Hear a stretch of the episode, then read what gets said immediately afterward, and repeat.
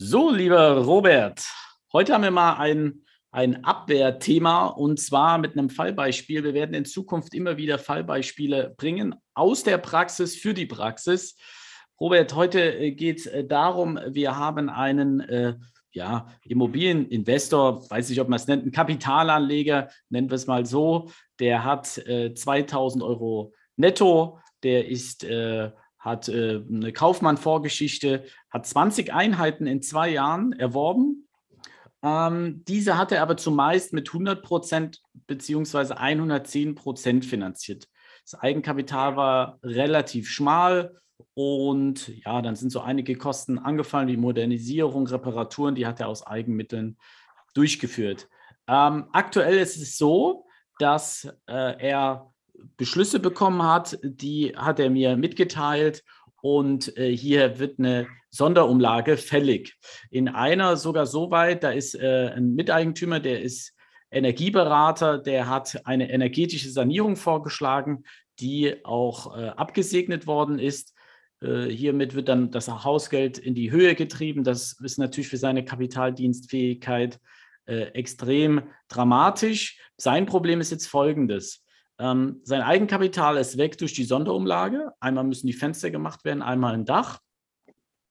Und er war aber schon beim Notar, hat zwei weitere Wohnungen gekauft, wo die Bank ihm jetzt mitgeteilt hat, pass mal auf, wir finanzieren die nur noch 90 Prozent. Du musst also die übrigen 10 Prozent plus Kaufnebenkosten weiter aus deinem Eigenmittel bestreiten, was er nicht hat. Jetzt hat er nicht das größte Gehalt. Das heißt, er kann jetzt auch in der Zeit nicht viel ansparen.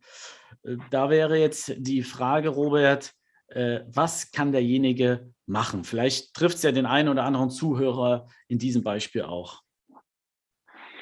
Okay, Chris, ich versuche mal, das äh, zu rekapitulieren.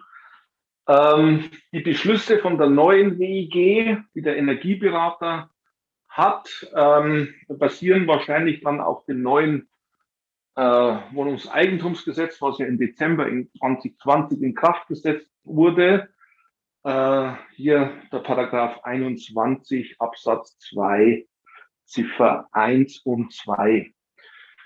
Ähm, das bedeutet, im Unterschied zu früher waren Modernisierungen und bauliche Veränderungen bedurften einer Einstimmigkeit, Zustimmung aller Eigentümer. Und das wurde gerade im Hinblick auf energetische Sanierungen und den Klimawandel geändert. Und es wurde eine sogenannte doppelte qualifizierte Mehrheit eingeführt. Das ist eben dieser Paragraph 21 Absatz 2 Ziffer 1.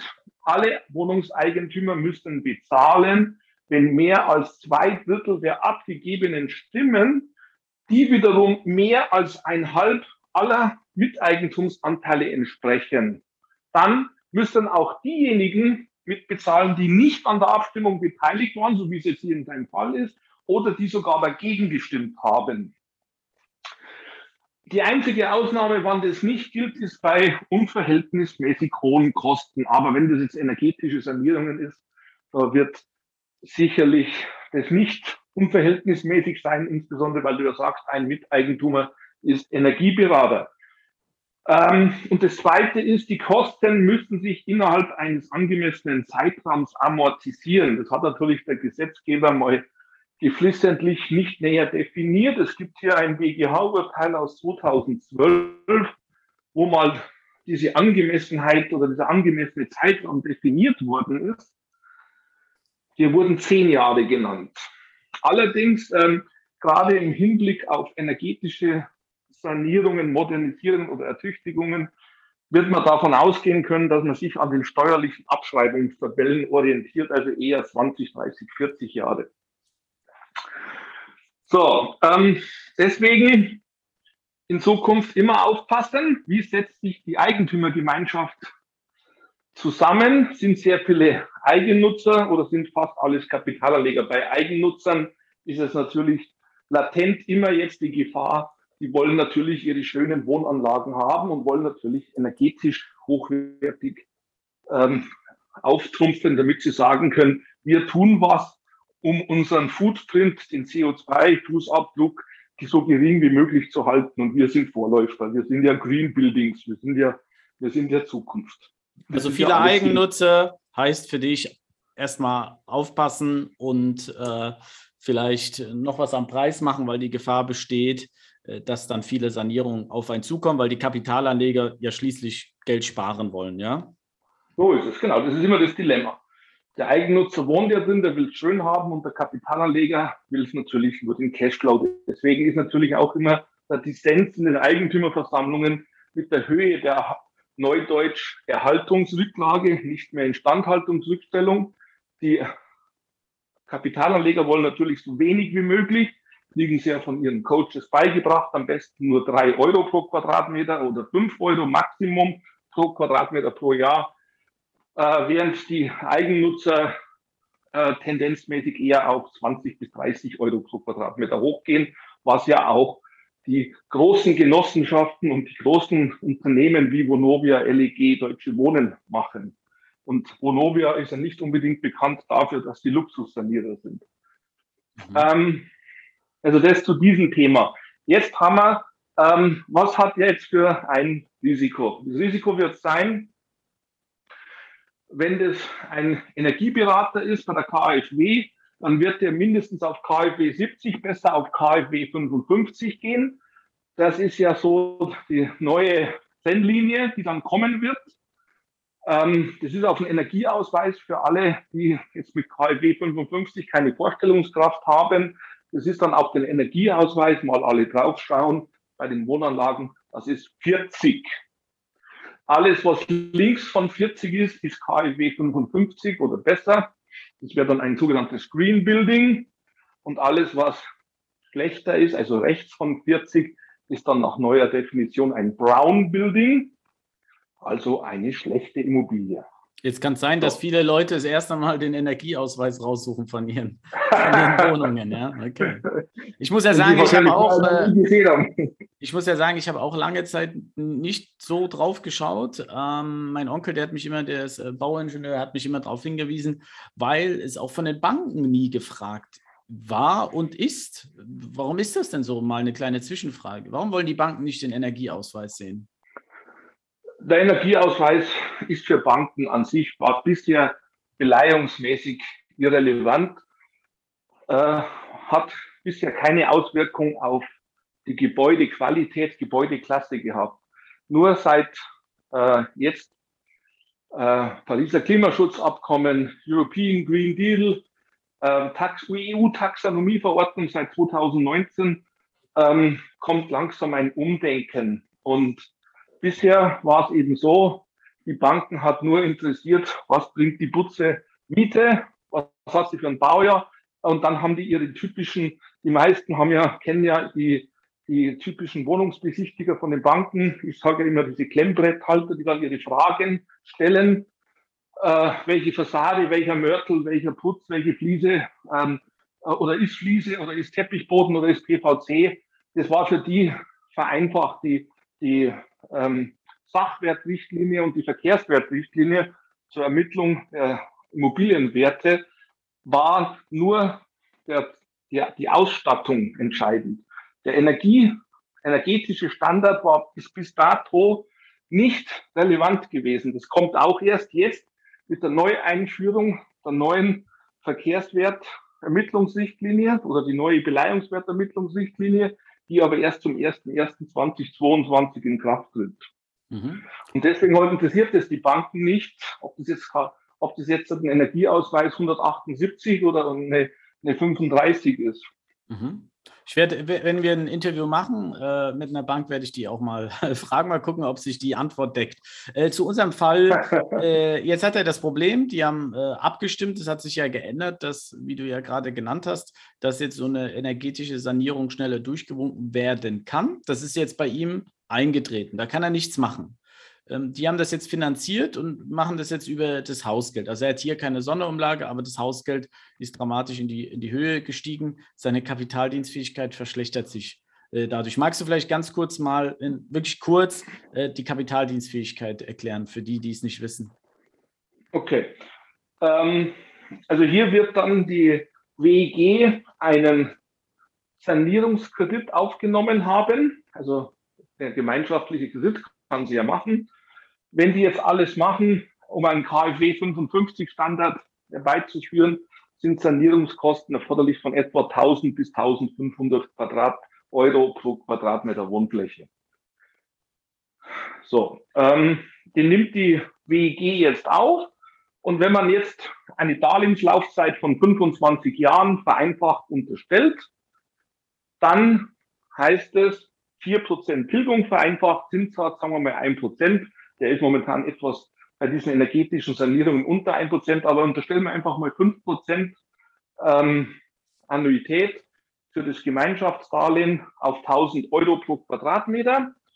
Dann dürfte es zwei Varianten geben. Es gibt ja 45 Prozent Zuschuss bei KfW 55, bei KfW 40 50 Prozent.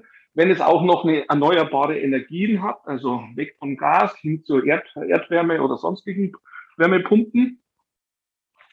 Und dann 1000 Euro, 5 Prozent sind 50 Euro, wären also 4 Euro und ein paar zerquetschte pro Quadratmeter im Monat.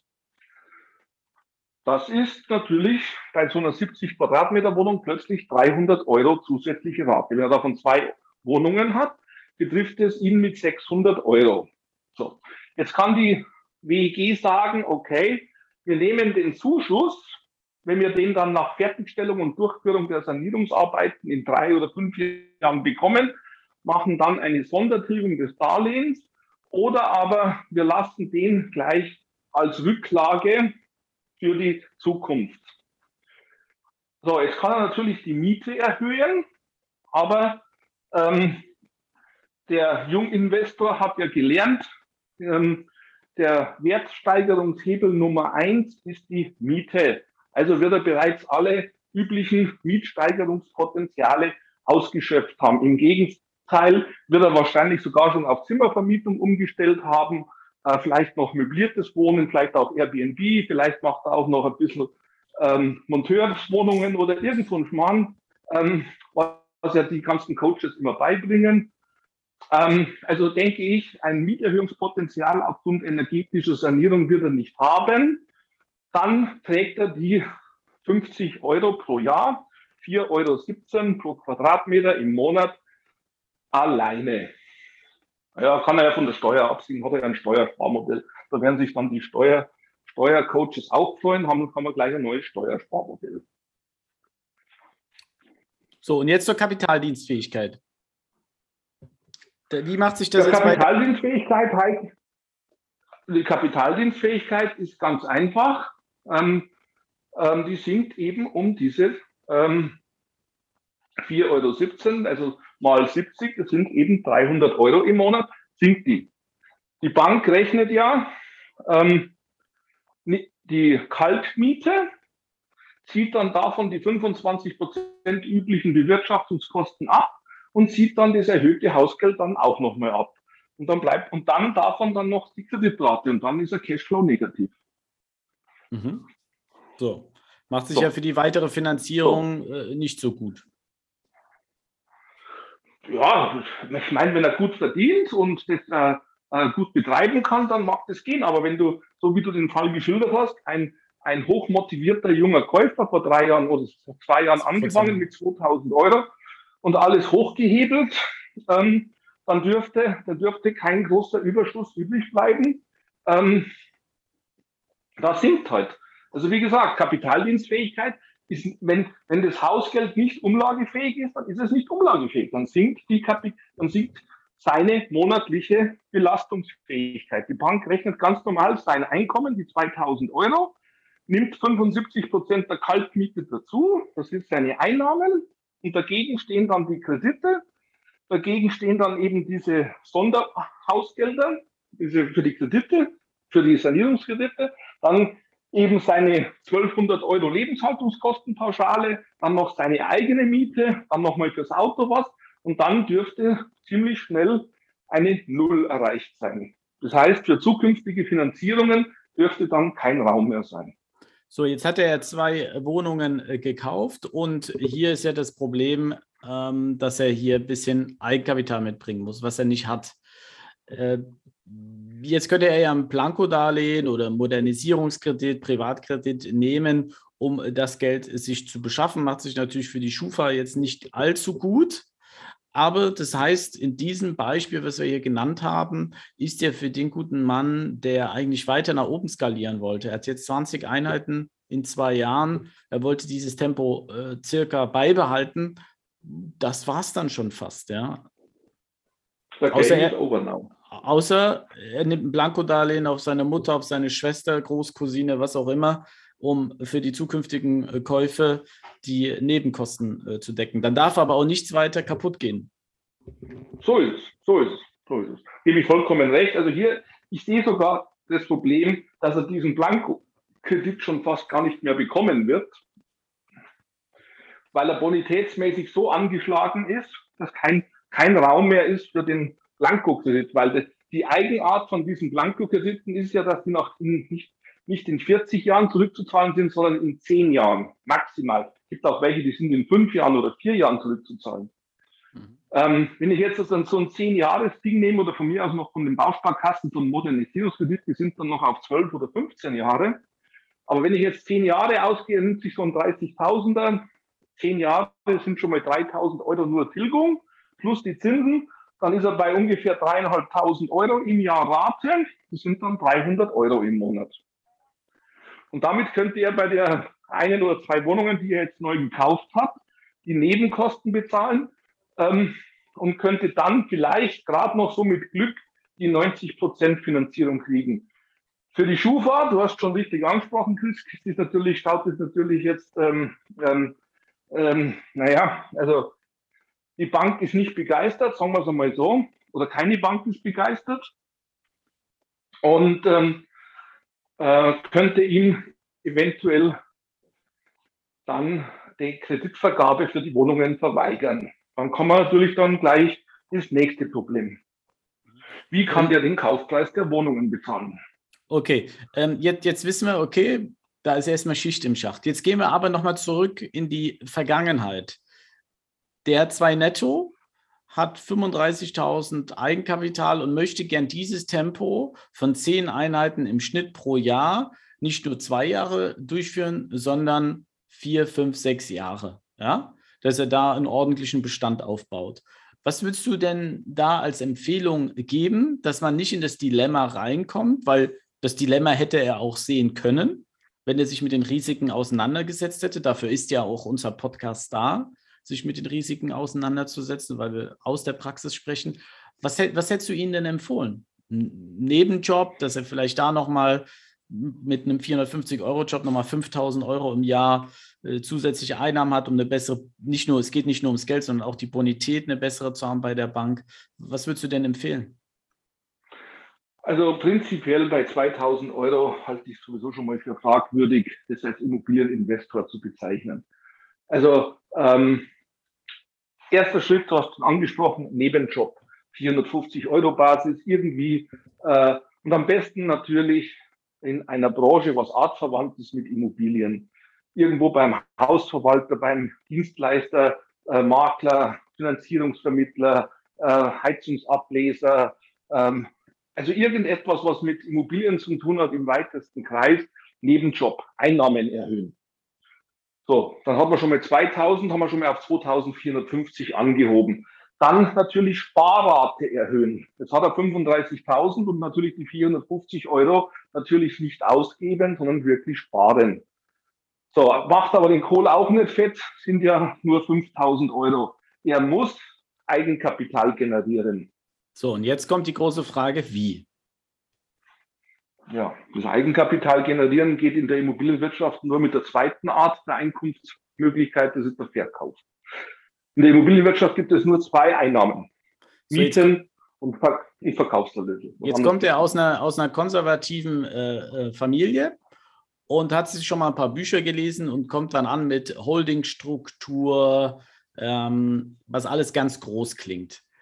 Auch für okay. ihn zu groß klingt. Soll er direkt mit einer Holdingstruktur beginnen oder reicht hier eine, eine UG, eine GmbH oder sollte er zum Testen das erstmal, er hat ja Zählobjekte frei, einfach mal ein, zwei Deals im Privatbestand machen. Was würdest du empfehlen? So, ja. so, erst einmal schauen, ob diese Sache für ihn was ist. Mhm. Er hat ja maximal drei, diese berühmten drei Objekte in fünf Jahren, wo ja immer so äh, gesprochen wird, aber das ist kein, kein, kein Automatismus, das ist kein Gesetz, das ist aus der, aus der Verwaltungspraxis entstanden. So, ich würde an dem seiner Stelle einen Nebenjob anfangen. Ich würde anfangen, mich mit dem Thema Immobilien zu beschäftigen, und zwar tiefgründig. Und was das Wichtigste ist, Objekte selber raussuchen. Objekte besichtigen, mindestens 100 Objekte besichtigen. Mindestens jede Woche am Wochenende 10, 20 Objektbesichtigungen. Minimum. Er muss ein Gefühl kriegen für, er muss ein Gefühl kriegen für Objektzustände, für, für Ausführungen, für Bauqualitäten, für Baumaterialien, für Mängel. Er muss ein Gefühl kriegen für Eigentümerprotokolle. Er muss ein Gefühl kriegen für Verwaltungen, für die ganzen Dienstleister. Alles, was mit der Immobilie ringsherum zu tun hat, was nichts mit dieser Excel-Tabelle, die immer in diesen Kreisen fungiert. Die Excel-Tabelle ist uninteressant. Das ist, das ist hier Bierdeckelrechnung. Macht der Profi nicht. Jetzt kann er sich ja am Anfang das selbst beibringen. Man kriegt ein Gefühl, wenn man so ein paar Eigentümerversammlungen liest. Bei den Besichtigungen ja. kriegt man auch ein grundsätzliches Gefühl, aber auch nicht alles. Wir zwei haben ja mal eine Besichtigung durchgeführt, der Robert und ich. Ähm, dann habe ich dem Robert äh, gezeigt, auf was ich Wert lege. Das war ein Zimmer. Und der Robert ist mit einmal so ein bisschen auf dem Boden rumgehüpft, hat die Materialien, die Gewerke angefasst, ähm, hat nach oben geguckt, nach unten, rechts, links. Wie soll das so ein junger Typ, der, der keinen hat, der ihn das beibringt, wie soll er das denn hinkriegen? Äh, ja, das ist eben das Wichtigste. Geld verdienen und Netzwerk aufbauen. So, ähm, ein Gutachter, ein Bausachverständiger kostet in der Stunde 50 bis 100 Euro.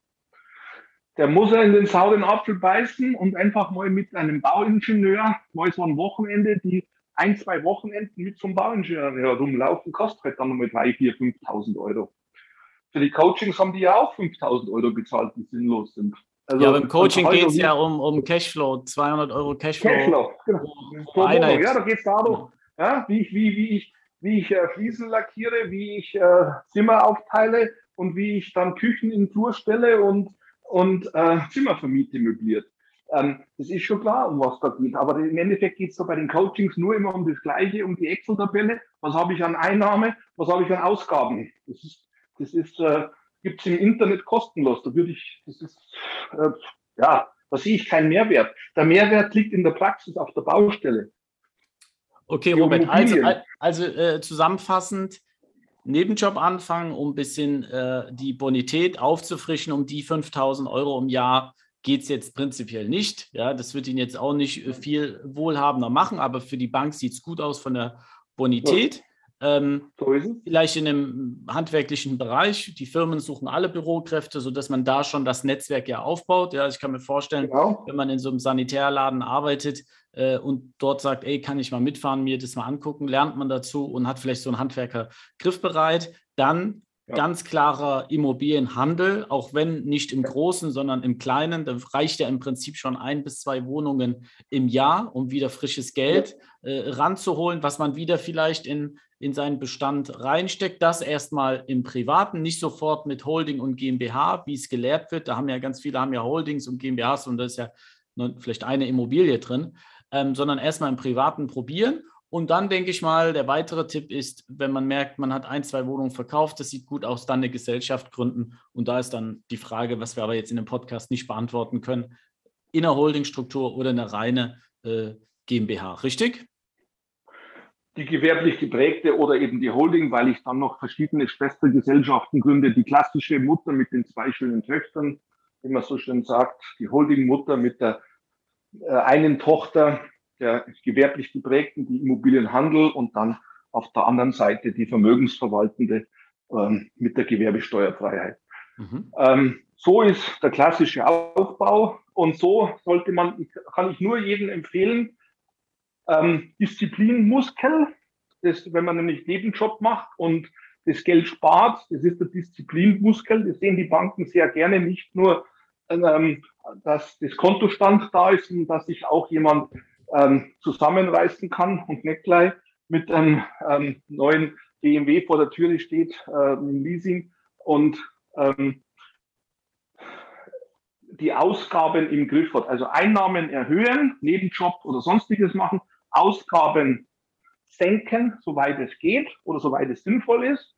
Man soll jetzt kein kluger sein oder irgend sowas, was da gepredigt wird, ganz normal, aber nicht übertreiben. Dann hat man eine schöne Differenz, ähm, baut das auf dem Konto schön auf. Die Bank sieht, okay, der hat Einnahmen, der kann mit Geld gut umgehen, der hat Eigenkapital angespart und kann damit ein, zwei, drei, vier Objekte finanzieren. Und dann fängt er dann an, von diesen Objekten, die er dann erworben hat, ein, zwei Objekte zu verkaufen. Und dann sieht man schon mal, A, kann er das? Ist es was für den? Macht ihm das Spaß? Oder ist es nur ein theoretisches äh, Excel-Tabelle, wie es gelehrt wird? Oder ist es wirklich draußen in der Praxis der Street Fight, ähm, wo, man, wo man dann sieht, okay, mit was für Problemen hat man es da zu tun, die außerhalb von einer, einer Mastermind oder Masterclass oder wie das ganze Zeug da heißt, stattfindet. Und dann steht einer Investorenkarriere nichts im Weg und dann, und das sind die Wege, die dann die Leute machen, die dann die, die 500 Einheiten, 1000 Einheiten oder sonst was haben, die dieses unbeschränkte Wachstum haben. Mhm.